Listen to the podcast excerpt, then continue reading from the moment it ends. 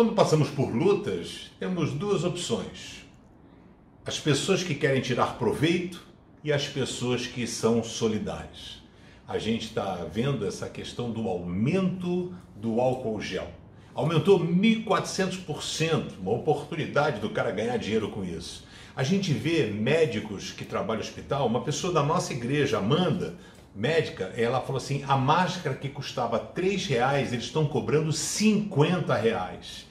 Ou seja, acabou a solidariedade, a generosidade, mas em contrapartida, tem condomínios, não são nem igrejas, condomínios que têm feito ações e, e jovens têm se disponibilizado para fazer compras para os idosos.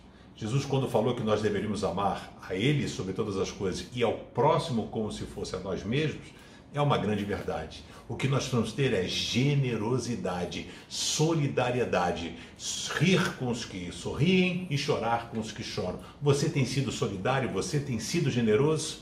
Aproveite essa oportunidade para abençoar a vida de alguém.